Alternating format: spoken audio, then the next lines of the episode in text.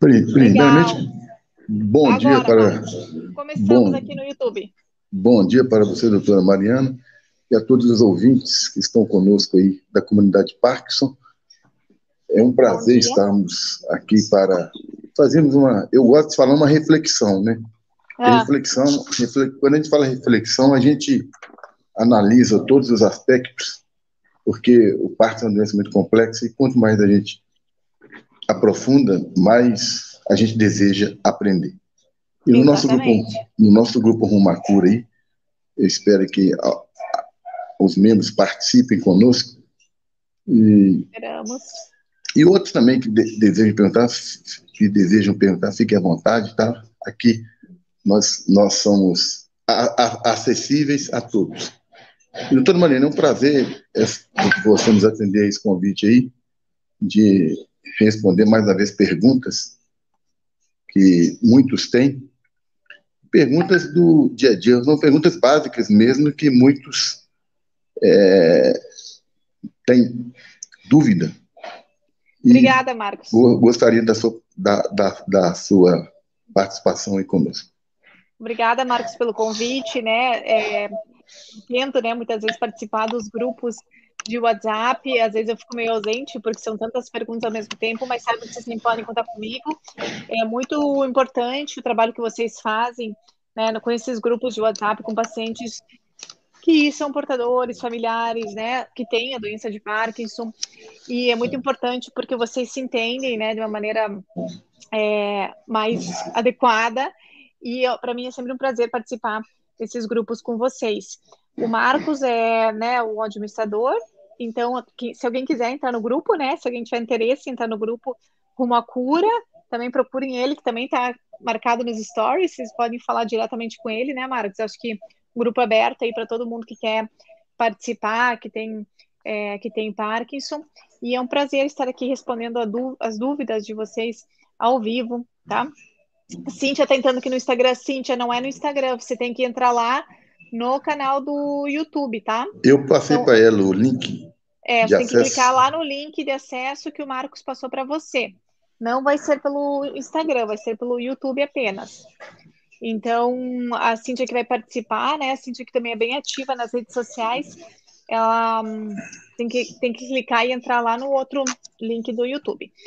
Então, hoje vou responder as perguntas de Parkinson. É, Marcos, acho que vocês do grupo já têm algumas dúvidas, algumas perguntas. E a gente pode começar a conversar, conforme você é, é, achar, a, conforme a pessoa for perguntando aqui. A, a Cintia, ela se encarregou de pegar as perguntas do grupo aí, mas, inicialmente, é, eu hum. gostaria de é, iniciar.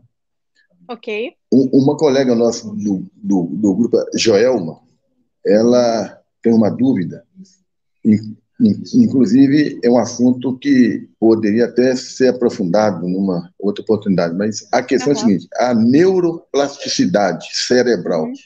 uhum. Qual o, os procedimentos, o que é está envolvido nisso aí? É uma novidade ou não? O que é que você pode falar a respeito disso tá. aí? É, bom, é, em relação à neuroplasticidade, não é uma novidade, é apenas um termo que a gente usa para tentar definir quando que o cérebro ele se adapta, digamos, a diversas situações, né, ou a diversos exercícios. Então, o cérebro tem essa capacidade de se adaptar a diversas situações e momentos. E essa neuroplasticidade, a gente fala, por exemplo, faz um exercício, a gente aumenta a neuroplasticidade, a gente aumenta a capacidade do cérebro de adaptação de fazer novas conexões. Mas não enfim, é apenas um termo, né, para definir um tipo, uma situação, mas não é uma terapia, não é nada assim novo, digamos. É, a outra questão é, um, eu queria só, né, que tem várias pessoas acompanhando, eu queria que você, hum, se você quiser falar antes de começar sobre o grupo Rumo à Cura, quantas pessoas são, quando começou, vocês administradores, do, como que é realmente esse grupo e quem que pode participar. Acho que seria legal se você falasse, contasse um pouquinho. Le legal. É, na verdade, esse grupo foi formado em 2019. Inclusive, eu sou novato no, no grupo. Você a é Cíntia, okay. Sou novato. A, eu, é. Estou mais ou menos uns seis meses no grupo. Na verdade, a Cintia que vai entrar, ela que tem mais experiência para falar, porque ela é, é a uhum. fundadora do, do grupo. A tá? Cíntia tá? foi fundadora do grupo? Olha, eu não sabia. Exatamente. Você está entrando em Cíntia. Cadê eu, a Cíntia? Não tá, não tá. Cíntia não tá. Cíntia tem que entrar nesse link aqui. Vou ver se eu mando para ela também. Tá. Você, você consegue enviar para ela aí? Que eu mandei para ela cedo. Né? Tá. Aqui. Se você conseguir aí, Tá. E aí, começou em 2019 o grupo. Vocês são formados em quantos? Isso. É... Antes, os administradores era a Cintia e o Vicente. O Vicente, por motivos pessoais, ele teve que sair. Ah, ele saiu, e, Vicente. É, é, exatamente. Ah. Ele, ele teve que sair, e por motivos pessoais uhum. tal. E a, aí ele sugeriu a minha entrada no grupo. Muito bom. E, e eu, eu, particularmente, em tudo que eu faço, eu, eu sempre procuro ser participativo, tenho, tenho o espírito de agregar, assim, ajuda no sentido de auxiliar as pessoas, exatamente como nós que temos Parkinson, é uma doença que muitas vezes a pessoa fica perdida, né? fica é, assim, no início, é, naquele universo meio sem rumo. Sim. Então, eu tenho Parkinson há 14 anos, e, inclusive... Há 14 anos você tem a doença? Há, há, há 14 anos. E, e, exatamente. E nós sabemos que o diagnóstico do Parkinson ele é um, é um é diagnóstico difícil. Sim. É, Bom, vamos começar com as perguntas, então. A Cintia não entrou. Eu acho que ela vai entrar daqui a pouco. Tá, ela não entrou. É... Tá, então, a pergunta é seguinte.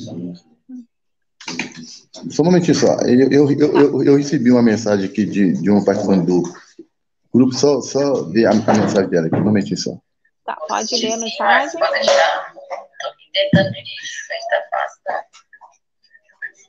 Só, só um momentinho.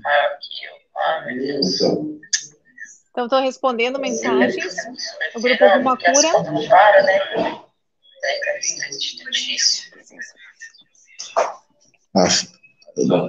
Ah, sim, é, vocês já não vão escutar o Marcos pelo Instagram porque a gente está só no YouTube. Então vocês têm que clicar no link do YouTube, que está nos meus stories. O pessoal está falando que não está tá conseguindo ver a gente. É, nos stories tem o link para entrar nessa live. E também. Eu, no... eu não sei por que, a Cintia não está conseguindo entrar. É só ela Porque... clicar no link que eu mandei para ela. Deixa eu mandar mensagem. Ou Bem, o link está também na bio. Eu acho que a gente tem que seguir, Marcos, senão vai acabar o nosso é, tempo. Pá, Se ela puder, é. pelo menos, mandar para você as mensagens e você vai lendo, caso você não tiver as perguntas, tá? Isso, isso. Vamos Mas, então, lá, é tem outra pergunta? Então, é, um, um, um, um, uma pergunta que é muito é, enigmática, ou seja, uma pergunta que muitos ficam perdidos, é o início do diagnóstico. A gente uhum. vê pessoas que entram no grupo aí e muitas vezes vai no neuro, no neuro que eu falo no neurologista, Sim. que não é especialista em Parkinson, é muito Sim. comum isso no início do, do, do diagnóstico. A pessoa fica peregrinando, Sim. vai no neuro, vai em outro, o diagnóstico, como a pessoa, né? como a pessoa ainda não, não, não, não desconhece, né, não sabe o caminho, Sim. aí custa ter o diagnóstico. Então, eu gostaria de ressaltar Vamos que... falar sobre o diagnóstico, então. Todos que nesse momento ouvem, quando estiverem com sintomas que você vai identificar aí, procurar o caminho certo para não ficar perdido, uhum. gastando três dias sem necessidade e sofre emocionalmente. Excelente pergunta. Excelente pergunta do Marcos. É, Bom dia, Cíntia. Sobre... A Cíntia chegou aqui. Bom dia, Cíntia. Bom dia, consegui entrar. Eu fui lá no. Boa, viu só? Diferente. Deu né? certo. Deu certo. Eu vou só. É... Então, agora responder a pergunta do Marcos. E aí a gente continua aí com as perguntas é, suas, tá, Cíntia? Só para não perder aqui o fio da meada. Se, seja bem-vinda aí, Cíntia. Seja bem-vinda, viu? Sempre bem-vinda. Cíntia é, conhecida aí do pessoal, né, Cíntia? Fundadora do grupo, tá? Depois ela pode falar sobre o grupo aí, porque eu estou pegando carona e ela que fundou o grupo, ela pode falar mais, tá ok? Com certeza, com certeza.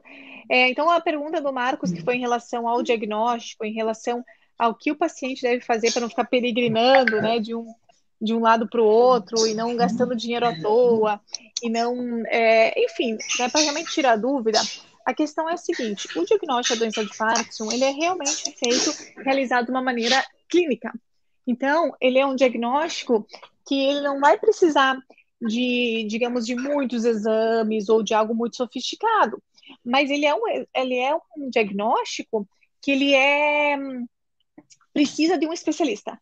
Então, ele vai precisar de um especialista, e quanto mais especialista esse médico em doença de Parkinson, mais fácil, mais seguro vai ser esse diagnóstico, tá? É, então, o que, o, o, se existe essa pequena dúvida, o questionamento do paciente, do familiar ou de algum outro médico em relação se tem ou não doença de Parkinson, o que eu sugiro realmente é que procure um especialista em distúrbios do movimento, neurologista em distúrbios do movimento, que eu tenho certeza que esse neurologista vai conseguir identificar é, se tem a doença ou não. E aí, se depois é necessário realizar algum exame ou não, isso vai depender de cada caso, de cada paciente, né, dos sintomas de cada paciente, da investigação desse médico, mas nem sempre é necessário realizar esses exames extras para investigar, tá? Ok, ótimo. E, excelente. Ô, Cíntia, se você Oi. quiser entrar aí, você coletou algumas perguntas, pode ficar à vontade. É, tá. só, só, fazer, só, só, desculpa assim interrompendo, só uma, uma, uma, uma questãozinha que eu queria falar. É, às vezes os pacientes me falam, ah, mas na minha cidade não tem especialista em distúrbio do movimento, né? E a gente sabe que realmente esse especialista em distúrbio do movimento, às vezes esses, esses né, subespecialistas acabam ficando mais, apenas em cidades grandes, apesar que a gente tem muitos especialistas espalhados aí pelo Brasil inteiro. Mas hoje existe a telemedicina, e com a telemedicina a gente já consegue fazer, não é a mesma coisa que presencial, eu concordo, né? Eu acho que realmente, pelo menos a primeira consulta deve ser presencial, ou alguma das consultas devem ser presenciais, mas já pode ajudar bastante. Então, se, se o médico que atendeu, às vezes, se conectar com esse médico especialista em conjunto, né, é, por vídeo, né, a gente consegue fazer um exame neurológico legal online, a gente consegue é, muitas vezes fazer diagnósticos online. Então, é, eu acho que vale sim muito a pena a gente fazer esse, esse diagnóstico, nem que seja através de uma teleconsulta. Doutora Mariana, só, só uma pergunta, antes da Cintia entrar, sim. por que que a pessoa, quando está na dúvida do diagnóstico, alguns neurologistas, eles pedem exames de sangue, e um específico de cintilografia. Esses exames, eles são eficazes ou é só para ter uma noção, não, não sei aí o quê. Qual exame é a cintilografia qual outro, a ressonância? Isso. Tá. Eu, é... eu, por exemplo, fiz e nunca deu nada.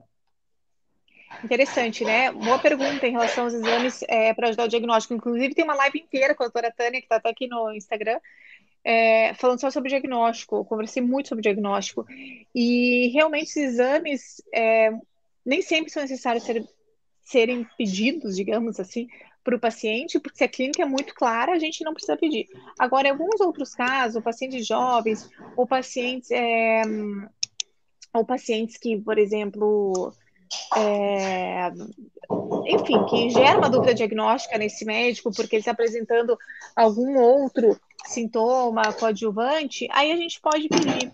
Mas o que, para que, que serve, na verdade, principalmente a ressonância? É legal a gente pedir, às vezes, para descartar causas secundárias de Parkinson, parkinsonismo, né? Por exemplo, um AVC, um tumor, enfim, outras doenças neurodegenerativas. Com a ressonância, a gente consegue ver umas imagens bem bacanas de, de, diferenciar mesmo. A gente vê o cerebelo, a gente vê a ponte, então a gente consegue muitas vezes é, diferenciar entre os parkinsonismos, né, o Parkinson atípico do Parkinson. Então, realmente, o diagnóstico do Parkinson a gente não consegue, mas muitas vezes tentar diferenciar entre as formas de parkinsonismo e, e realmente descartar uma causa secundária, isso é legal. Por exemplo, fazer ressonância. Eu peço para a maioria dos meus pacientes Já a cintilografia, a gente, é importante ressaltar que a gente não vai é, diferenciar é, o Parkinson dos outros parkinsonismos. Né? Então, realmente, ela só vai servir, por exemplo, quando a gente tem dúvida, por exemplo, para diferenciar com Parkinson medicamentoso ou com, par, ou com tremor essencial, que às vezes, mais diferente seja, a gente realmente acaba confundindo, em alguns casos são difíceis mesmo. Então, se o paciente tem um parkinsonismo medicamentoso ou parkinsonismo vascular, muitas vezes, ou tremor essencial, a gente consegue diferenciar dos parkinsonismos, mas não da doença de Parkinson. Então, como eu falando, cada caso é um caso, cada caso tem seu, sua peculiaridade, e cada exame tem que ser pedido com bastante. É, acho que não vale a pena, tem médico que acaba pedindo tudo para todo mundo, eu acho que é totalmente desnecessário. São gastos públicos, são gastos de plano de saúde, são gastos de paciente, né, que o paciente paga, às vezes serve para nada, né? Mas no teu caso, se for que deu negativo, pode dar negativo pode dar negativo, tá? Entenda que às vezes pode dar negativo e realmente a, a, o SPECT, né? O, essa cintilografia ela é muito operador dependente, muito do médico, de quem avaliou aquele exame, em que momento foi realizado, se foi muito cedo, se foi muito tarde. Então, tem várias peculiaridades que devem sempre ser avaliadas caso a caso. Ok, o cientista, então, pode ficar à vontade. Deixa eu continuar, então, depois eu volto. A cintilografia, então, detecta se é um parkinsonismo por medicamento, medicamentoso ou outra coisa? A cintilografia então, Não, não. Ela vai diferenciar. Se tiver Parkinson, sim, vai estar alterado. Se for parkinsonismo medicamentoso, né, ou um essencial, aí não vai estar. E aquela síndrome do homem rígido? Ela detecta uhum. também? Porque é parecido com Parkinson, né? Então, a síndrome do homem rígido é na verdade é outra doença completamente stiff, uhum. chama-se em inglês, né, stiff person, né, stiff, stiff person, pessoa rígida, né, e é uma outra doença, é, não é neurodegenerativa, ela é causada por uma outra razão, então é uma doença completamente diferente, o diagnóstico é diferente, e realmente uhum. a cintilografia, o SPECT não tem nada a ver nesse tipo de doença. Vai colocar. Tá? É legal que você perguntou, porque realmente confunde, muitas é vezes o paciente... Qual a característica dela? É só, é só rigidez? O produto não funciona com ela, então? Não, não funciona. Tem que tentar tá. com outro tipo de tratamento. Entendi. Tá? É mais, é mais uma imuno, uma doença imunológica, digamos. Né? Então é outra, outra, outro tratamento. É, qual é o, um, existe um exame eficaz que é tipo, tipo assim, esse é tiro e queda, não falha. Tem um específico? Um exame, um exame, um exame ou tratamento? É, na, assim, não, é um exame específico, sem ser tá. cintilografia, se tem um que é considerado relevante, esse aqui é crucial. Tem ou tá. não? Ótimo. Eu, Marcos, eu só vou, depois de fazer as perguntas, eu vou deixar mudo é, para não ficar o barulho atrás. É, mas se você quiser falar, eu coloco você aqui de volta, hein? É, então, essa é uma ótima pergunta também, né? Existe algum exame aí que deve ser feito? Infelizmente ainda não, estamos em busca desse exame para realmente fazer um diagnóstico certeiro, um diagnóstico clínico. Seria muito interessante e muito bom que a gente tenha, por exemplo, um exame de sangue que confirme, como, por uhum. exemplo, a, diabetes, né? A gente confirma com o exame de sangue. Então, a gente tem certeza que aquilo é uma diabetes. Está com a glicemia acima de tanto, a glicada acima de tanto, eu sei que é diabetes, eu vou tratar aquilo corretamente, né? Hoje em dia existe realmente essa dúvida de diagnóstico em vários casos com a doença de Parkinson, e isso realmente faz com que muitas vezes o tratamento não seja adequado ou o tratamento seja errado né? E muitas vezes que o diagnóstico seja outro, como eu já falei várias vezes aqui nas minhas redes sociais, atender pacientes com tremor essencial, que são tratados há 9, 10 anos com Prolop, não tem nada a ver, né? Não é tremor essencial, é uma doença de Parkinson, ou o Parkinson que não é Parkinson, né? Que é tratado como Parkinson e ele acaba não sendo Parkinson. Então, realmente, essa, essa confirmação diagnóstica é muito importante para os pacientes e para nós. Infelizmente, ainda não temos, um exame que seja batata, tiro e queda, como você falou. Tem sido estudado, por exemplo, é, por exemplo, avaliação da saliva, né, para a gente ver quanto de alfa, se tem alfa-sinucleína ou não, biópsia, né, do intestino, se, se apresenta essa essa alfa-sinucleína, líquor, né, tirar líquor para ver quanto de alfa-sinucleína que tem, mas infelizmente ainda não temos nada que nos confirme 100%. Então, todos esses exames que eu falei, hoje em dia são todos exames é, que estão em estudo, mas que não conseguiram realmente provar nada, porque foi, foi, foi visto que também pacientes normais, pessoas sem doença também tinham essa alfa-sinucleína, então enfim, ficou um pouco complicado assim de a gente diagnosticar 100%, e aí vai a questão de novo, né? A, a, a, o acúmulo da alfa-sinucleína, digamos, é um dos fatores, né, é, patognomônicos aí da doença, ou seja, tem esse acúmulo dessa proteína anômala. Só que, no entanto, em outras doenças neurodegenerativas, nos parkinsonismos atípicos, outras formas também, por exemplo, a atrofia de múltiplos sistemas, também são causadas por um aumento de alfa-sinucleína. Então, caímos na mesma questão. A gente vai fazer isso daí, vai ver que tem essa alteração, mas aí, qual tipo de parkinsonismo que é? De novo, a gente não consegue dar uma certeza de que seja Parkinson, e que né, a gente tem uma certeza que seja parkinsonismo. A atrofia de múltiplos sistemas dá na cintilografia e na ressonância? Também, também, também dá. A atrofia de múltiplos sistemas tem uma forma, a gente chama parkinsonismo atípico.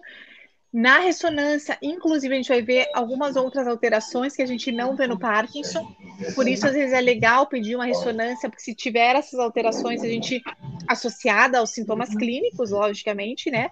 A sintomas específicos que acontecem mais em atrofia de múltiplos sistemas, que não acontecem em Parkinson, como, por exemplo, hipotensão postural, como, por exemplo, quadros de autonomia grave, com perda de urina, perda de fezes, enfim, ou, outras alterações autonômicas e essas imagens de ressonância, que são específicas, a gente aí consegue, né, pelo menos ter um pouquinho mais certeza que realmente seja atrofia de múltiplos sistemas. Né? Na, no SPECT, a gente vai ver igual o Parkinson, só uma diminuição lá da dopamina, né? Da, é, mas a gente não tem algo específico para atrofia de múltiplos uhum. sistemas. Como eu falei, na ressonância, sim, assim como o PSP. A paralisia supranuclear progressiva, ela já não é uma sinucleinopatia, já é uma taupatia, né? Uma, uma outra forma de agregado de proteína. Mas ela é um parkinsonismo atípico, considerado parkinsonismo atípico, e tem uma imagem específica de ressonância magnética. Então, a gente associa o quadro clínico com a imagem.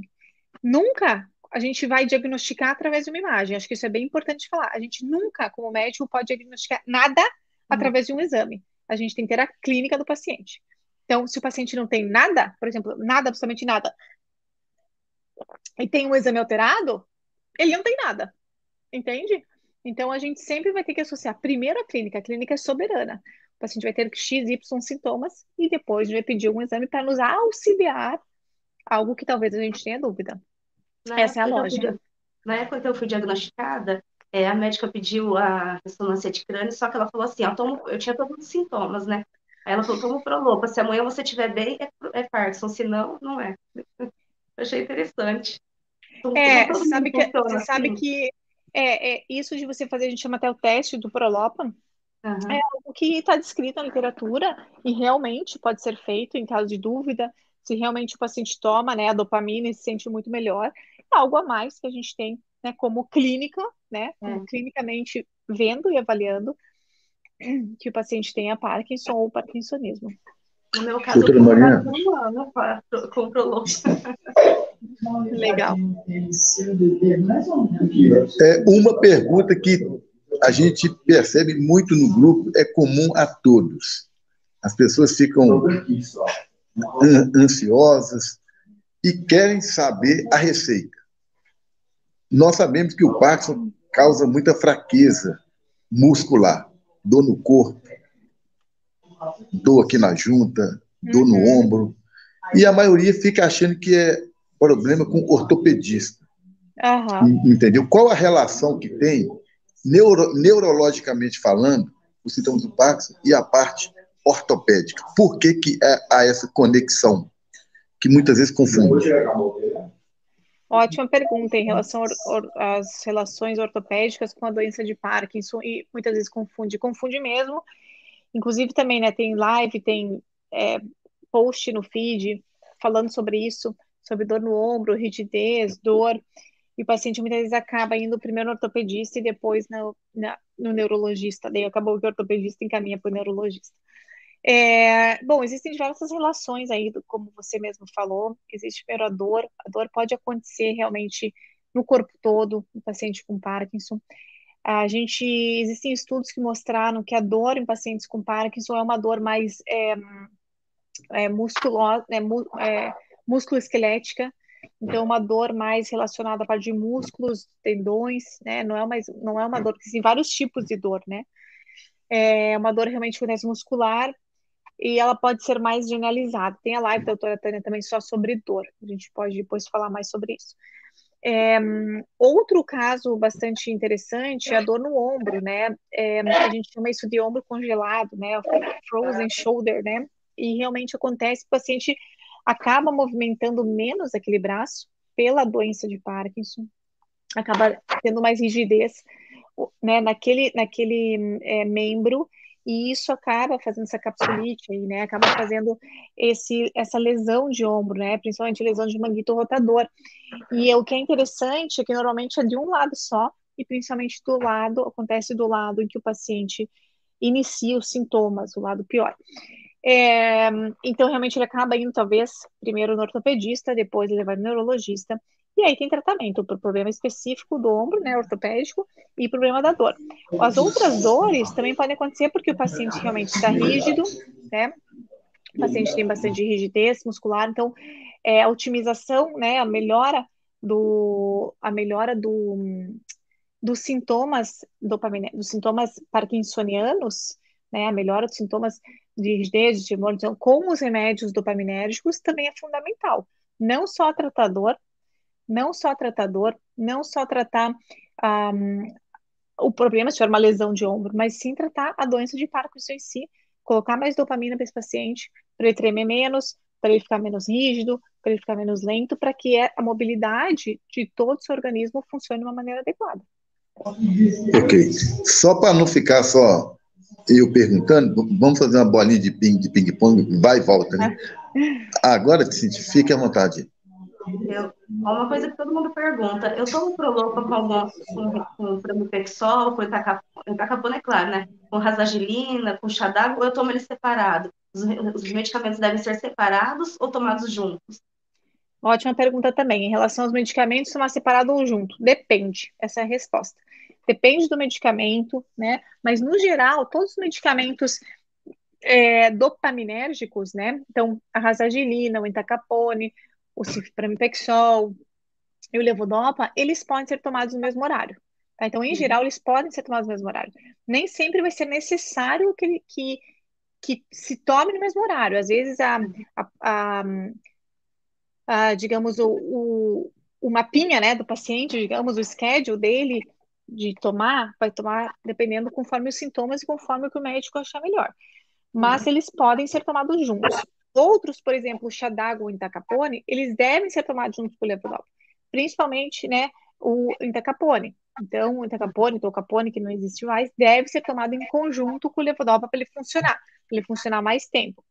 Então, isso é fundamental. Agora, os outros medicamentos, por exemplo, o chá d'água, ele deve ser tomado mais pacientes que estão tomando prolopa, mas não quer dizer que precisa ser tomado na mesma tomada, na mesma hora de engolir né? Já o entacapone tem que ser na mesma hora de engolir para que aquele remédio funcione mais. Uhum. Eu digo que o entacapone é aquele que dá um gásinho, né? Dá um gás no levodopa. Então ele funciona duas horas, o entacapone vai dar três horas e um pouquinho melhor.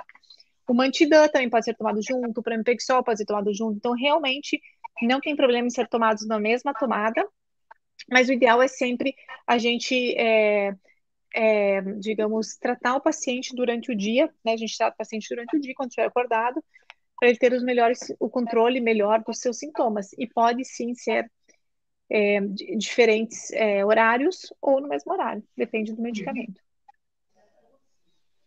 Ô, doutor Mariana, outra sim. pergunta. Nós sabemos que o Pramipexol é um coadjuvante, é um, é um, é um dopaminérgico que auxilia aí na, no transporte de dopamina para o cérebro. Uhum. E que o Prolopa é o carro-chefe. E, e isso, aí, isso aí já está bem claro. Agora, me fale um pouco aí do, do Pramipexol com respeito à compulsão, porque muitos começam a tomar o Pramipexol e sentem várias compulsões. Eu vejo vários relatos de pessoas no grupo a respeito disso. E Maravilha. ficam perdidas, ansiosas, tem que, aí vai no psicólogo e tal. Uhum. Resume para nós o porquê que acontece isso e qual é o substituto ideal para isso. Muito bom, ótima pergunta. É, a pergunta, então, foi em relação ao pramipexol, né, os agonistas dopaminérgicos, são remédios que ajudam, digamos, aí na produção da dopamina, e por que que esses medicamentos podem levar a comportamento de impulsos, né, o que fazer.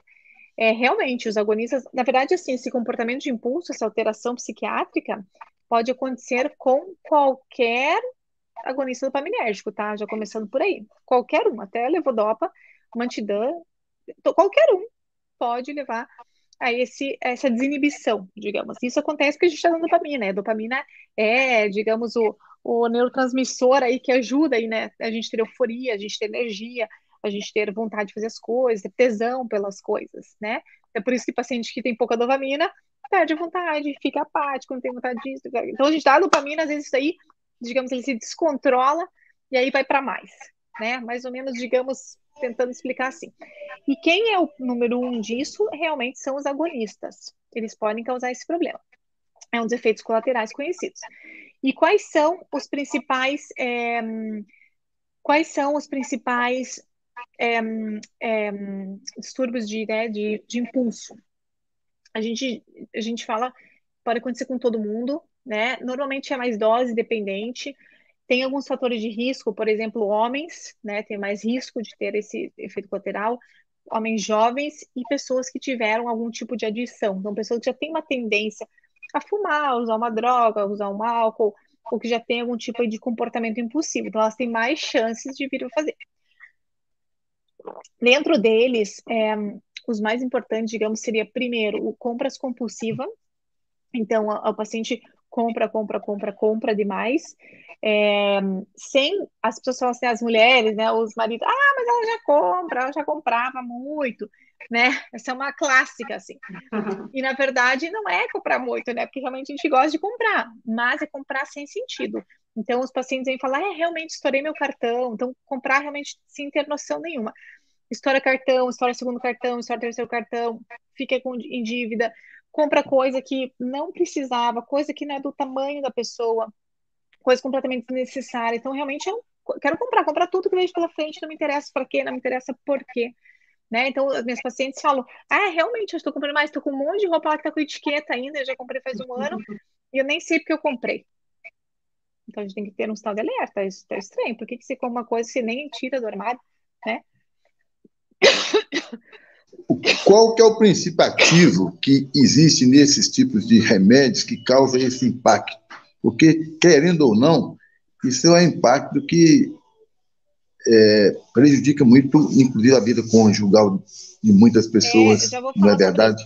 A vida é, financeira, então, isso causa um caos. Isso. Então, é, então esse, esse é um, uma né, dos comportamentos impulsivos, que é principalmente mulheres, shopping, né, que a gente chama compra compulsiva, também pode ser é, jogos de azar. Então, o paciente vai em bingo nos Estados Unidos, né, vão em cassino, perdem muito dinheiro, apostam. Então, conheço famílias, conheço pacientes que é, apostaram casa, apostaram carro, enfim, perderam tudo mesmo. Não eu conheci, né, mas conheço histórias, tem histórias, inclusive, relatadas em artigos científicos de realmente perder muita coisa. Então, isso é gravíssimo. A gente sempre tem que conversar com os pacientes né, com os familiares, porque o paciente, quando está fazendo isso, ele não percebe, se não for perguntado, não vai perceber, né, não se dá conta realmente que ele é grave. Nos homens, a hipersexualidade, então, de novo, ah, não, mas a gente tem relação, é normal. Não, mas tem paciente que até três vezes relação por dia. Então, assim, é, realmente são coisas fora do normal, né? Então, assim, não é, ah, mas a gente tem relação há 20 anos, relação sexual uma vez por dia. Ah, tudo bem, esse mesmo padrão, ok. Agora, agora ele tá tendo três vezes, quatro vezes, quer todo dia, quer toda hora. E pense, normalmente, os pacientes é, são pacientes idosos que já, né, querendo ou não, já não tem uma vida sexual tão ativa e de repente o paciente, de uma hora para outra, né, com aquela paciente de 70, de 80 anos às vezes, quer ter relação todo dia, toda hora. Então isso transforma realmente um grande desconforto, principalmente são os homens que têm hipersexualidade, as mulheres raras, raras vezes, então isso é mais dos homens, é, e aí a mulher não quer e acaba, é, o homem acaba procurando outras fontes, e muitas vezes ocorre acabar o casamento e tudo mais, né? Então, realmente são problemas muito graves que acabam com famílias, né, que destroem famílias, destroem casamentos e, e realmente o homem também, ele, de novo, né, ele não está tendo noção, tá, não está fazendo por mal, é apenas uma, uma compulsão, e isso deve ser tratado. Tratado como retirando o medicamento pela própria dopamina, acontece uma desregulação e a gente acredita também que existem fatores genéticos envolvidos.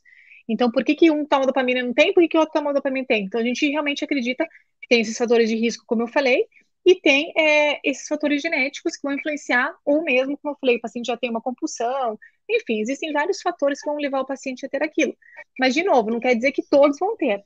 Porque, né, é um medicamento, no geral, eu acho bastante seguro.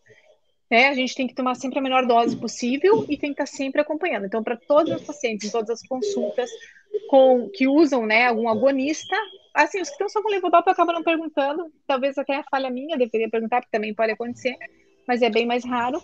É, mas os que usam agonista, todos eles eu pergunto sempre, porque o paciente não vem do paciente relatar isso, realmente é, acaba vindo do familiar. Obrigado. Passa a bola para a Cintia agora aí. com relação ao Prolopa novamente, o Prolopa e os outros medicamentos, a gente deve engolir ou pode mastigar, porque dizem que se mastigar, colocar embaixo da língua, o efeito é mais rápido. Tem, tem alguma explicação para isso científico? Ótima pergunta. Então, tem alguns, como alguns medicamentos que podem né, ser macerados, outros não, né? É, tomar, né? A gente sempre indica tomar com água, né? Evitar a proteína para que ele funcione melhor. Mas assim, não tem nenhuma evidência científica dizendo que se você amassar ele, se você tomar com água, com suco, vai melhorar. Não tem. Então, se é um comprimido, você pode engolir, literalmente engolir. É, existe sim que você por exemplo, tem alguns, né, são cápsulas, então você não pode dividir no meio, nada, é cápsula gel que já vai ajudar. É, existe é, algumas, é, você pode, às vezes, é, diluir, então macerar ele, diluir em água, né, diluir e ir tomando aquilo, né, caso você queira utilizar durante todo o dia, você pode ir tomando ele aos poucos. A gente também falou sobre isso na live com o doutor é, Gustavo, tem uma live aqui no YouTube hum. sobre isso. Você pode diluir ele e ir tomando durante o dia com os golinhos, né? A gente normalmente fala para diluir um litro de água, colocar algum efervescente uhum. junto. Uhum. É, é, e aí daria, daria para ir tomando. Mas assim, não tem nenhuma diferença não se você tomar direto ou não. O que faz a diferença é o que você comeu, né? uhum. né? Então, como está o seu é, o que você se alimentou antes, você tomou uma, você comeu uma comida muito grande, uma comida copiosa, bastante carboidrato, proteína, realmente aquele remédio não vai funcionar de maneira adequada, uhum. porque o teu intestino, o teu organismo está tentando ainda diluir, digamos, né, dissolver aquela comida, uhum. então trabalha tá, o, o, intestino e o o intestino e o, e o né, todo o estômago, todo o trato digestório, paciente com Parkinson já é mais lento é mais lento. Então, também a absorção é mais lenta e realmente o funcionamento acaba sendo mais lento. Uhum. É, então, realmente, o que você come interfere demais e tua saúde intestinal. Então, como que é a sua saúde intestinal, uhum. né, se você é constipado ou não, então, quanto de água que você toma por dia, isso vai influenciar no funcionamento do remédio também. Uhum. Eu vou desmoldar. Peraí, Marcos. Aí. Ô, doutora Mariana, por que uhum. que é, na literatura médica, vocês associam o intestino como se fosse o segundo cérebro. E, inclusive, na doença de Parkinson, é, há, há, um, há, há, uma, digamos, esse sintoma quase que padrão, não é. Eu não, eu vou falar pa, padrão, porque isso não existe. Muitos têm problemas intestinais. Com, com eu, eu, particularmente, graças a Deus, minha saúde intestinal é excelente. É ótimo. Mas muitos queixam disso e sofrem com Sim. isso. O, o porquê essa associação, que inclusive tem uma suposta evidência de que uma causa do Parkinson in, in, iniciou-se na parte in, intestinal. Isso é Sim. é mito ou é, ou é verdade isso? É verdade, realmente a saúde intestinal influencia muito na doença de Parkinson. É, tem uma ligação entre cérebro e intestino, realmente se fala que o, que o intestino é o segundo cérebro, por tantas terminações nervosas, né? Inclusive na, na formação, na produção, digamos, de alguns neurotransmissores, inclusive. Então, realmente, a saúde intestinal é fundamental, não só para o paciente Parkinson, mas para todo mundo, todo mundo na vida, né? É, existe uma ligação, principalmente, existe uma ligação óbvia né, por é, sanguínea, né, sangue que roda o corpo inteiro, então existe essa ligação. Existe uma ligação também através do nervo vago, né, que é o décimo nervo, que ele conecta ali, né, a parte autonômica, o cérebro e o intestino. Então, é, por exemplo, quantas vezes quando você foi, enfim, quando você foi, vai ver uma pessoa que você gosta, você não fica assim, ah, meu Deus, que nervoso, fica nervoso, tem uma né, tal das borboletas na barriga. Quando você vai apresentar, às vezes, algum trabalho, você tem uma diarreia, né, fica com o intestino solto. Então, realmente, se você parar para pensar, você tem é, muita relação entre o teu intestino, como ele funciona, né, e como o teu cérebro funciona. E, na doença de Parkinson é relacionado principalmente através do nervo vago, né, que é relacionado o, o cérebro e o intestino, né, e existem alguns, a gente sabe através do, da, dos estágios de Braque, que a gente chama estágios de Braque, é, que são estágios da doença que esse, o Braque, né, esse pesquisador, é, investigou e viu que realmente a doença de Parkinson poderia começar 10, 15 anos, 15 anos antes e realmente vir a ter o sintoma motor, então com os sintomas pré-motores, né, sintomas não motores, sendo eles, né, que começou de cima para baixo, por exemplo, primeiro a parte de constipação, 10, 15 anos antes, depois a parte de sono, depois parte do olfato, depois realmente sintomas motores.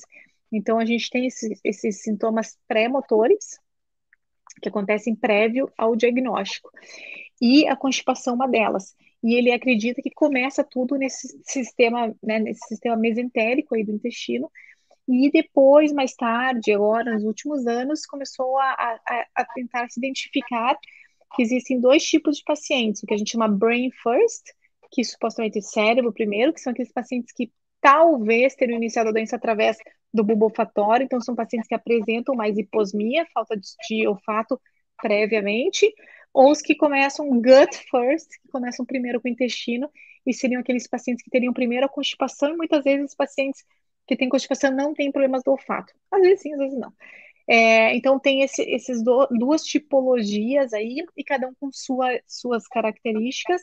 Então, os pacientes brain first, paciente gut first, mas assim, é, só para. Sei que alguns vão perguntar, mas o que, que eu sou? Eu sou brain, eu sou gut, né? Sou intestino, eu sou cérebro? Eu sou não importa, não interessa, porque o tratamento vai ser igual e realmente o diagnóstico vai ser feito apenas depois que é, é começam os sintomas motores. Beleza, passa a bola para a Cintia. Doutora Mariana, é, com relação assim, à medicação, novamente, o, uhum. o paciente para de, de responder a determinada medicação do Prolovo, assim, tem muita oscilação o, é, é, mais importante aumentar o Prolopa ou aumentar as outras medicações para fortalecer o Prolopa, o tempo de, de, duração dele? Ou tem alguma dosagem máxima de Prolopa para ser tomada para não ser prejudicial ao paciente? Ótima pergunta em relação ao Prolopa e ao medicamento. Então, assim, é, não é que o remédio ele perde o efeito, né? A gente uhum. gosta de dizer que, na verdade, a doença evolui, não que gosta, é o mais é. adequado, assim a doença vai evoluindo e as necessidades são outras, então a gente vai adaptando. Às vezes, né, a gente até consegue diminuir remédio, digamos, né, mas assim, o, o, a ordem natural da doença é a doença realmente progredir, então ter menos dopamina e menos dopamina, e você precisa mais e mais e mais dopamina para tentar suprir aquele problema. Então não é tanto que o remédio pare funcionar, e se não é porque a doença progride. No entanto, como você me falou, o Prolopa, com o passar do tempo, que antes durava 5 horas, 4 horas, começa a acontecer o que a gente chama as complicações do tratamento levodopa, que é o wearing off ou flutuação motora. Ou seja, o medicamento começa a durar menos, começa a durar 3 horas, 2 horas, e o paciente precisa ficar tomando mais, maior dose ou mais medicamento, e realmente isso pode atrapalhar né, o paciente, porque são muitas tomadas por dia.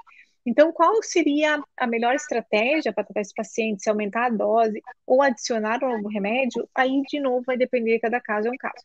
Cada caso a gente vai trabalhar de uma maneira diferente. Se o paciente é jovem, se o paciente é idoso, se o paciente tem algum outro sintoma associado, quanto de prolopa ele já está tomando para a gente poder adicionar mais prolopa, qual é a dose que ele está tomando para a gente talvez pensar num outro medicamento, se o paciente tem esses fatores de risco, por exemplo, de ter algum é, sintoma compulsivo, talvez eu não vou colocar o, o cifrol, se o paciente não tem, talvez sim.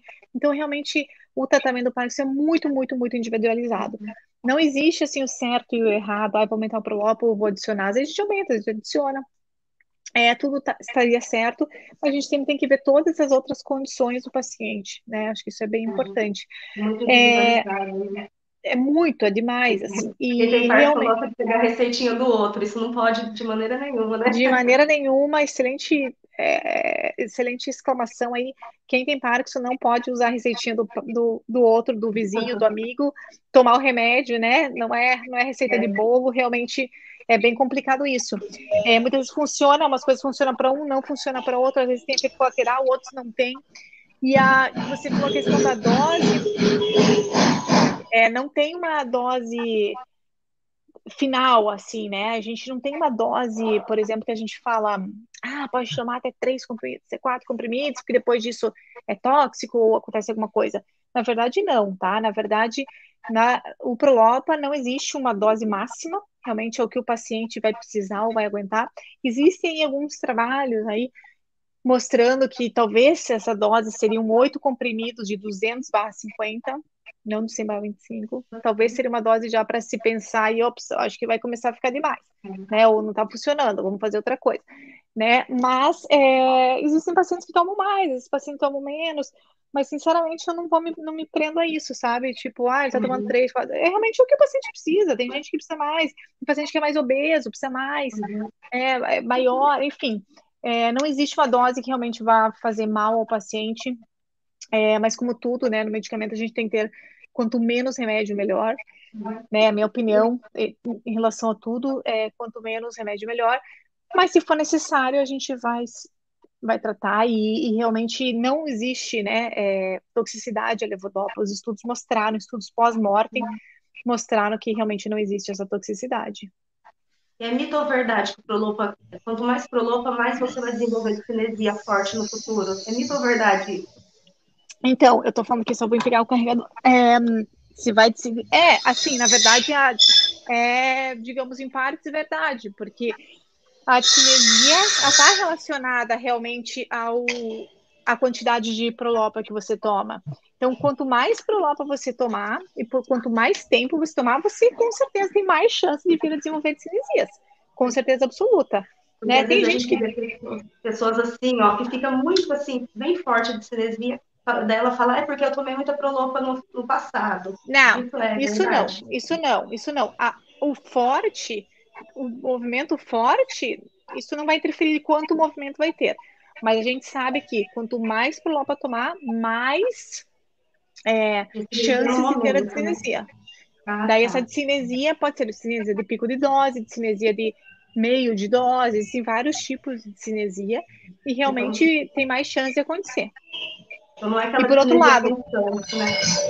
é, e por outro lado, a cinesia, é, querendo ou não, ela é também um indicador de Parkinson, né? Então, pacientes que uhum. não têm Parkinson, normalmente eles não têm cinesia. Então, mesmo tomando Prolopa, às vezes a gente fala, oh, mas tomando há 20 anos Prolopa, não teve uma cinesia nessa dose. Estranho, então, algo que a gente também tem que pensar. Doutora Mariana. Tá? Sim. Eu gostaria de rotular a doutora Mariana como a rainha protetora dos parkinsonianos. Eu vou repetir. É, é. A rainha tem... protetora dos parkinsonianos. Já tem o segundo? Já tem isso, é na brin... isso é na brincadeira, viu, viu, gente? Isso é na brincadeira, mas realmente, é, com todos os méritos a todos os profissionais, uhum. mas eu gostaria de ressaltar nesse momento aqui para toda a comunidade parkinsoniana que esse livro aqui ele veio no momento oportuno para tirar todas as dúvidas, porque quem não tem dúvida? Se nós temos, imagina quem não conhece o Parkinson. Então, eu go gostaria de deixar bem claro que quem não adquiriu ainda o livro, a doutora Mariana aí, eu estou até fazendo propaganda para ela, mas a gente aí, ó, fala com sinceridade, viu, gente? Isso é a Bíblia de então. é. Calma, é. gente, vamos fazer. Esse aí foi o primeiro, né? Agora vamos fazer então a Bíblia mesmo. Acho que eu vou ter um nome, hein, Cíntia? Bíblia do Parkinson. Então, Bom nome. quem tiver interesse aí, pode a doutora Marina vai deixar depois o link aí para vocês adquirirem o livro. São 100 perguntas e 100 respostas. São perguntas, muitas vezes, complexas, que aqui numa live não, ela não tem tempo de falar tudo, então no livro você vai tirar todas as dúvidas. Doutora Mariana, como está terminando, só para. Está acabando mesmo. Só para finalizar, primeiramente, pa, parabéns pelo livro que você lançou. Esse livro aí, ele Aqui, veio assim, numa, num momento nobre. Uhum. É, então, você sabe que eu queria colocar mais perguntas, né? Porque existem muitas perguntas, muitas. Cada capítulo que eu vinha, eu falei, meu Deus, mas falta, vai faltar essa, vai faltar essa e essa pergunta. Mas eu falei que mais que 100, eu falei, ih, pô, vai falar 200, nem quero o livro, é. preguiça, não vou ler. então, quem como sabe Paxson, aí o, Como o Paxson né? tem vários estágios, o seu livro também vai ter vários estágios também. Esse aí foi o primeiro degrau. Boa, boa. Eu vou atualizar ele, isso que eu vou fazer esse ano. Vou atualizar, isso. porque a gente sabe que o Parkinson sempre tem atualização todo ano. Então, acho que a gente já pode incluir algumas coisinhas novas aqui. Então, essa Eu gostaria de fazer uma perguntinha para fechar com chave de ouro. Uhum. Todos nós da comunidade parkinsoniana, nós no grupo, nós debatemos, conversamos, interagimos de um a tudo. Mas o principal ponto que, como diz o é o calcanhar de Aquiles, aquilo que no dia a dia a gente dorme pensando nisso, acorda pensando nisso, é, é o seguinte: rumo à cura. Sim. Para você que estuda, conhece a medicina a fundo, está por dentro da tecnologia, o, você acha que há uma perspectiva? Estamos engatinhando? O que você pode falar para nós de concreto para nos deixar motivados? Bom, é, vocês mesmos sabem muito bem a minha resposta, né? Para quem me acompanha aí nas lives e tudo mais, no livro e tudo que eu falo, eu tenho bastante esperança, é, bastante esperança nisso. Até a gente fez aí, né, uns, é, tem aulas falando que é, hoje em dia, se você procurar no Clinical Trials ou se procurar algum outro órgão digamos, responsável aí por, pelas pesquisas no mundo, existem mais de 200 pesquisas sendo realizadas. Tem uma live que eu fiz com o Dr. Papaterra, a gente fala só sobre novidades em terapias, e realmente é, é muito esperançoso, sabe? Eu acho que realmente traz muita esperança. Vocês podem ver que até no grupo, toda semana surge ali, né? Ah, isso, cientistas uhum. e cientistas aqui, então sempre tem uma novidade ali que, infelizmente, ainda em ratos, a grande maioria ainda são pesquisas em camundongos, né? Em pesquisas de laboratório, é, mas tem que começar em algum lugar, e se começa por ali. A, a triste notícia é que a maioria das, dessas pesquisas que dão certas em ratos não dão certas em humano. Pelo simples fato que eles são ratos, nós somos humanos, né? E quando a gente é, faz no ratinho, a gente induz ele a ter Parkinson, ele não tem a doença por si mesmo. Nós injetamos uma substância para fingir ser o Parkinson. Por isso que também muitas vezes não é tão fidedigno e não é tão correto aquilo. Mas é, são grandes, grandes esperanças. Eu acho que tem muita pesquisa vindo aí com Parkinson, muita pesquisa, não só de medicamento, mas de, já, já, é, de parte tecnológica também. Então, na parte de DBS, as baterias estão melhores, os, os avanços é, tecnológicos, os avanços realmente é, são muitos, são muitos todos os dias. Então a gente realmente, é, eu tenho bastante esperança. Eu acho que está evoluindo assim de uma maneira super rápida. Ai, e o parque, é, eu não sei, eu, eu tenho, realmente eu vejo muitas pesquisas e vejo eh, grandes cientistas assim é, que realmente lutam por isso de uma maneira bem ética e correta. É, e realmente tem a mesma vontade assim de a gente realmente chegar um dia numa cura não sei se vai acontecer, ou pelo menos parar a doença, né? A gente vê hoje em dia, a maioria das doenças né? são. Exatamente, a gente. É, e a gente vê hoje em dia é, que realmente a. Por exemplo, a grande maioria das doenças acabam sendo crônicas. Antigamente, por exemplo, a diabetes, a hipertensão, se você parar para pensar, osteoartrose, quase todas as doenças, elas realmente são doenças crônicas que antigamente matavam. Então, se morria de diabetes, se morria de hipertensão, se morria, você falava isso, meu Deus, é a morte. Só que com o passar do tempo, isso acabou ficando crônico, a gente consegue controlar, a pessoa consegue ter uma qualidade de vida boa, então a gente realmente pensa que talvez conseguimos parar a doença, né, no momento diagnóstico, talvez seja algo interessante. Inclusive, também tem a live que eu fiz do Dr. Renato, que a gente falou sobre a vacina, é, e a vacina agora já tem uma fase avançada, agora uma fase em, em, humanos, pacientes com Parkinson, então a vacina do, do Parkinson, né, que chama vacina, mas não é uma vacina, né, na verdade, é, talvez tenha uma grande esperança, né, a gente precisa achar, na verdade, medicamentos ou formas de parar a doença, né, de ser neuroprotetor, é, e eu acho que vem coisa boa por aí. Ô, doutora Mariana, só, só para finalizar, com a, a sua experiência intelectualmente falando, a senhora está bem engajada nos estudos. Sim. E a, nós, nós sabemos que a medicina ela está a todo vapor. Aí, e nós estamos, nós, nós, nós temos aí no forno, como digamos assim, entre aspas, não, não é muita coisa boa. Mas no, como que você. O, não, eu vou ser mais específico.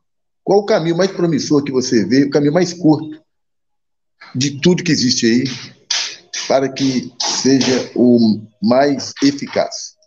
O caminho mais é. promissor. Você deve saber isso aí.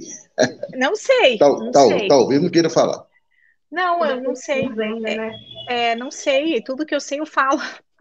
Não guarda nada para mim, não. Pode deixar que eu falo. O importante é é manter bem, né? O importante, exatamente, o importante hoje, que eu falo para todos os pacientes, é indispensável o exercício físico. É. Então, hoje, se for realmente dar uma dica, o que eu posso fazer? Exercício físico e muito exercício físico, porque uhum. a gente uhum. viu que o exercício físico ele é neuroprotetor. Então, o exercício uhum. físico de todas as terapias até agora foi o único que se provou que protege e regride a progressão da doença. Então, se eu for falar alguma coisa, eu falo, olha, gaste seu tempo, seu dinheiro, sua uhum. energia em ter um bom profissional de educação física, ter um bom profissional de fisioterapia que te acompanhe e que faça um tratamento de excelência com você, é, para você realmente. Existem, inclusive, os guidelines agora da fisioterapia esse ano. É, para pacientes com Parkinson, então realmente os novos protocolos que o paciente deve fazer e como fazer. Então, se você está sendo acompanhado por um profissional que entende de Parkinson, já é aí meio caminho andado, né? A gente sabe que a doença ela é multi é, né? E não vai ser o problema do Parkinson é isso, que ela acontece por diversas razões, a parte genética, a parte ambiental, né? É a parte mitocôndria, a parte, enfim, tem várias várias situações envolvendo aí o, o acontecer da doença, a causa da doença. Por isso que é tão difícil chegar na cura, porque são, são é, a cura tem diversos fatores e muitas vezes são fatores que a gente não consegue modificar por exemplo, a, a idade, né? A gente não consegue modificar, né, não conseguimos parar de ficar velhos. Isso já é um fator de risco. É, mas assim, tem outros fatores ambientais, como por exemplo agrotóxicos, poluição de solos, os, os, é, né, os é, poluição do ar, é a água que você toma. Então, às vezes, a gente não consegue também modificar isso, né? No alimento que você come, então, por isso que é tão importante, é tão difícil a gente chegar numa cura exata, né? É, são muitos fatores para doença de Parkinson, é uma doença muito, muito complexa mesmo. Mas eu acredito que se você fizer é, é, tomar o medicamento certo, tiver uma vida saudável e fizer exercício físico de uma maneira intensa, pelo menos cinco vezes por semana, eu acho que você tem indo por um bom caminho.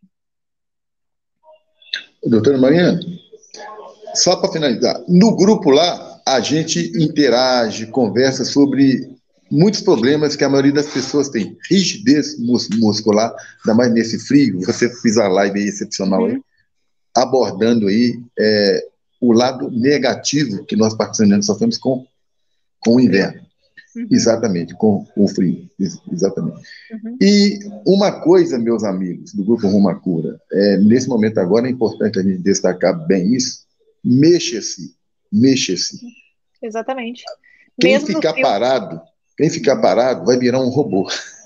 É, eu, eu, falo, eu, eu, brinco com meus pacientes, olha, se, se realmente só tomar um comprimido e ficar sentado no sofá resolvesse, eu ia adorar, porque ia ser muito mais fácil o meu trabalho também. Mas não, não tenho como eu falar, porque às vezes o paciente, ah, eu tomo remédio, não dá certo, eu fico mal. Eu falei, mas faz exercício? Não. Mas você faz uma atividade? Não. Mas você faz no fono? Não. Mas você come bem? Não. Mas, cara, não tem milagre, gente, não tem. Infelizmente, infelizmente, assim, a, a velha frase do inglês, no pain, no gain. Sem sofrimento não tem ganho. E para todas as doenças é assim. Então, o exercício físico que eu falo sempre não vai ser é, apenas é, para ajudar no parto, mas vai melhorar a tua saúde em geral, vai melhorar uhum. a tua diabetes, vai melhorar teu intestino, vai melhorar a tua constipação, vai melhorar se você tiver hipertensão. Então, tem que fazer, tá? Exercício para mim, ó, é, se for para, né, assim, até desculpas outras, mas assim, eu realmente. É... Ixi, caiu o Marcos. Realmente acho que é, tem que fazer. É, a gente realmente está acabando, assim, a gente combinou até agora. Só. Uhum. Eu só queria é, realmente, novamente, agradecer vocês, né? Nossa, é, eu acho legal, eu acho muito legal a gente conversar e a gente acaba tirando um monte de dúvidas que às vezes eu não consigo uhum. responder ali no grupo. Eu quero te parabenizar, Cintia, é, por você ser tão ativa, eu te acompanho aí já uhum. faz um tempo, né, em todas as redes. Eu acho que você faz um trabalho maravilhoso, ajudando as pessoas e contando a tua própria história. Uhum. E, e realmente o grupo do, par, do Rumo à Cura é um grupo sensacional. É, inclusive, quem quiser entrar no grupo Rumo Cura, né, Cintia, aqui no é, Instagram, só para acompanhar. Cada grupo tem suas características, um é de apoio, aquele lá especificamente para falar sobre a cura, sobre estratégias de melhorar a qualidade de vida. Não tem problema. É, então, assim como a gente está falando, o grupo Rumo Cura pode entrar, quem, quem tiver interesse, entre em contato com a Cintia ou entre em contato com o Marcos. Depois eu deixo também no Instagram um stories uhum. contato de vocês. Familiares e pacientes com Parkinson podem é, entrar, realmente é um, é um grupo diferenciado.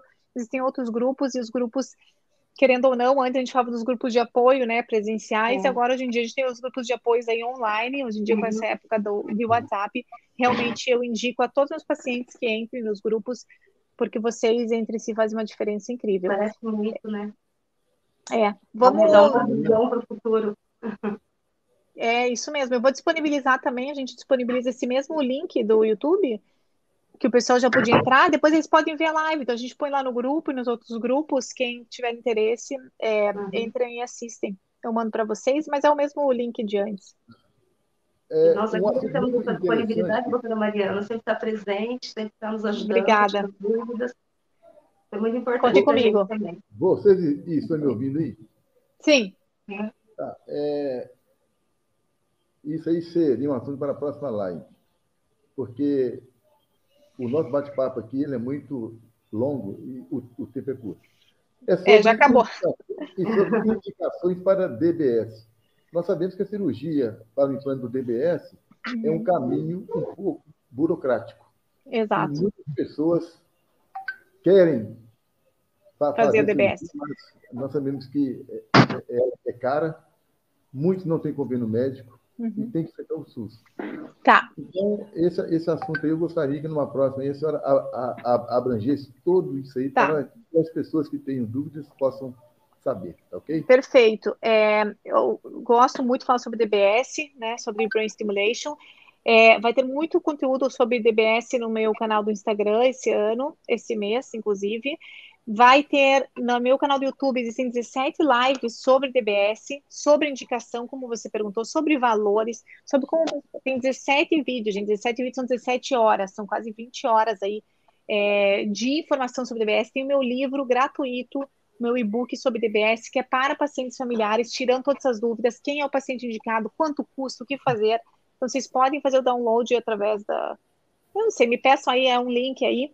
É, às vezes está aqui no Instagram, às vezes eu coloco lá, mas quem tiver interesse em saber mais sobre DBS, se quiser o livro gratuito, me manda aqui um direct ou aqui no YouTube. Vocês sabem como me achar. E é, realmente tem que ter uma indicação precisa, tem que ter um timing preciso. Então não é todo mundo que é indicado, não é todo mundo que vai se beneficiar. E realmente isso precisa ser muito específico. Então, se eu tenho uma dica, vai no neurologista especialista antes de você fazer qualquer cirurgia você vai no neurologista especialista em distúrbios do movimento, que entenda de DBS, porque nem todos os especialistas treinaram DBS, nem todas as pessoas sabem Parkinson sabem DBS. Inclusive, eu tenho até um curso de treinamento é, de DBS. É é, então, é, já é uma outra, é uma sub, sub, sub especialidade. Então, eu treinei é, DBS nos Estados Unidos, fiz dois anos com o Dr. Michael Oco. Então, é, inclusive, tem um curso de DBS agora para profissionais de saúde.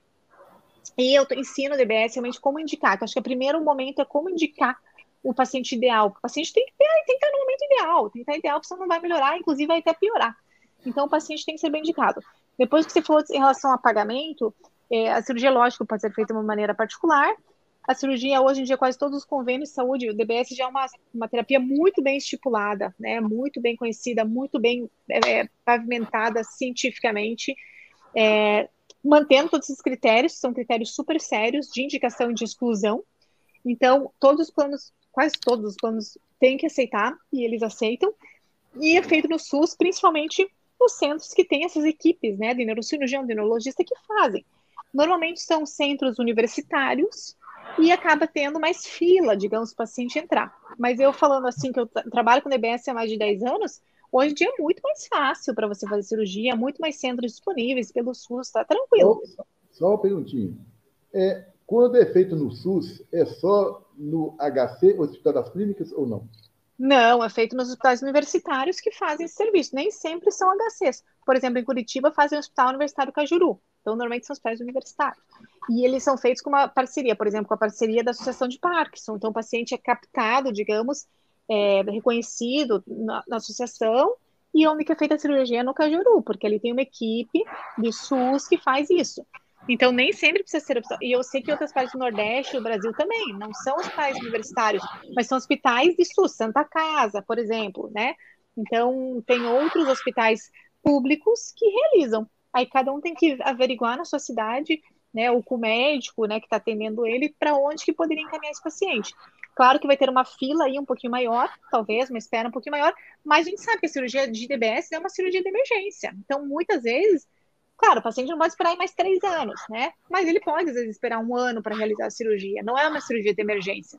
Ela precisa ser bem indicada no momento certo, o paciente precisa tá, pensar, o paciente precisa entender da cirurgia, o familiar precisa entender da cirurgia, tem que tirar todas as dúvidas, tem que fazer exames pré-operatórios, tem que fazer avaliações pré-operatórias antes de fazer a cirurgia. Então não é assim, ai, que nem louco, ai, quero fazer amanhã. Não é assim. É todo um processo, gente, é todo um processo. Vocês têm que ter, entender tudo de risco, tudo de benefício, né? Porque não é a cura, ele vai melhorar os sintomas. Então, o que, que você vai ter que fazer antes, o que você vai fazer depois, é um processo e hum, quanto mais conversar e pensar e entender e estudar, melhor. É uma delícia conversar com a dona Mariana. O tempo passa que a gente vem ver. Eu também tenho que buscar meu filho, ele deve estar na porta da escola já. Estou 10 minutos atrasado. Eu preciso ir. É, vamos fazer sobre DBS. Vamos fazer uma live aí. Mandem perguntas e dúvidas sobre DBS, então, para mim, que eu vou responder lá nos meus canais de mídias sociais. E quem já tiver vontade de ver alguma coisa, tem um monte de live aqui no meu canal do YouTube. Tá bom? Primeiramente, eu gostaria de agradecer a Mariana pelo tempo que ela dedicou em nos, nos atender. Tá? Muito, muito, muito obrigado. Obrigada, Marcos. do Paquistaniano. Valeu. Muito obrigado, Cíntia, pelo apoio, tá? Valeu, Cíntia. Valeu, Cíntia. Um abraço para você. Tchau, gente. queridos. Obrigada, tchau. Bom, tchau, bom tchau. Dia tchau. Bom dia, tchau. Valeu, Marcos. Até. Um abraço. Tchau.